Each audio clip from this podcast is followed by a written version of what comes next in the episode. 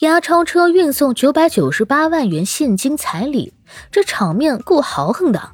不管土豪们是为了炫富还是仪式感，年轻人为什么都不想结婚了呢？先赞后听，比个爱心。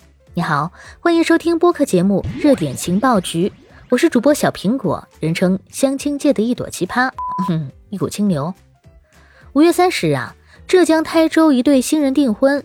这现场啊，开来了一辆押钞车，运来了九百九十八万元现金。作为彩礼呢，四名押运人员用拖车拖了六个大红色的钱箱进到订婚现场，还有各种首饰金砖摆满了一桌。看到满桌的彩礼啊，网友们惊叹不已：这是家里有矿啊！准新郎严先生呢，来自浙江温岭，而未婚妻是台州椒江人。严先生介绍说啊。当天呢，是银行联系了押运公司，把钱送到仪式现场。订婚结束后呢，这些现金继续由押运公司押运到银行，存在女方的银行账户里。他和未婚妻啊，计划今年年底结婚。严先生还说，这是本地习俗，在台州很常见。不过啊，有网友说自己也是台州土著，负责任的说，如此高调的彩礼根本不常见。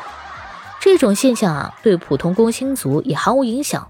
纯属土豪之间互相攀比罢了。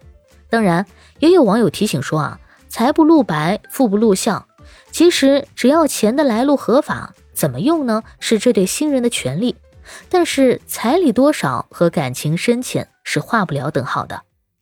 比起土豪们的任性啊，现在年轻人的心看起来是真的已经死了，而且从来没有这么严重过。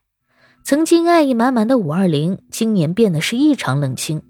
为爱加班的民政局呢，也加了个寂寞。今年五二零，广东登记结婚的只有一万两千四百五十对，贵州为六千八百七十三对，上海两千零九十七对，相较于去年都有大幅的下降，濒临腰斩。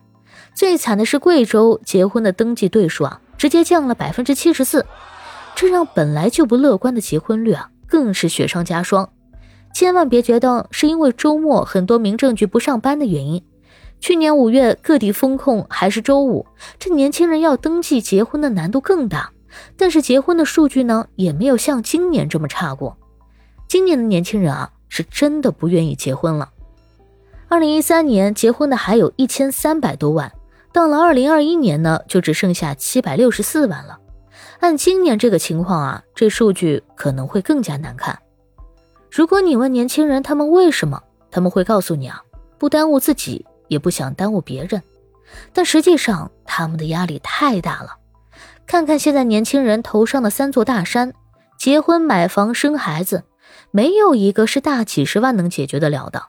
动辄几十万的车子和动辄几百万的房子，没有一个是刚毕业五六年的年轻人掏得起的。是可以找父母借，但你要知道，并不是所有家庭的父母都有钱给孩子。如果为爱人和小孩都提供不了适合的条件，根本就不好意思谈婚论嫁。等到有条件了，你再看看现在的九九六啊、零零七的工作节奏，别说养孩子了，能把自己养好就不错了。现在的年轻人啊，不是不想结婚，而是不敢结婚。千万别再说他们不懂事儿了，他们已经承受了这个年龄难以承受的压力。五零后、六零后呢是福利分房的受益者，七零后则是住房商品化最早的一批受益者，八零后啊算是搭上了房价上涨的末班车，到了九零后和零零后啊，拼尽全力也就只能在高速飞驰的过山车上抢下一个座位。这也并不是现在年轻人的问题，而是全球的问题。从全世界各国的情况来看，结婚率、生育率都是和居民杠杆成反比的。杠杆率，也就是负债越高的话，那结婚率和生育率也就越低。毕竟谁也不想东拼西凑上车，然后过上房奴的生活吧。有空指责年轻人不结婚，倒不如多为年轻人想想，为他们减减负，因为他们才是国家的未来。感谢收听，欢迎关注、评论、给个订阅。我是主播小苹果，我们下期见。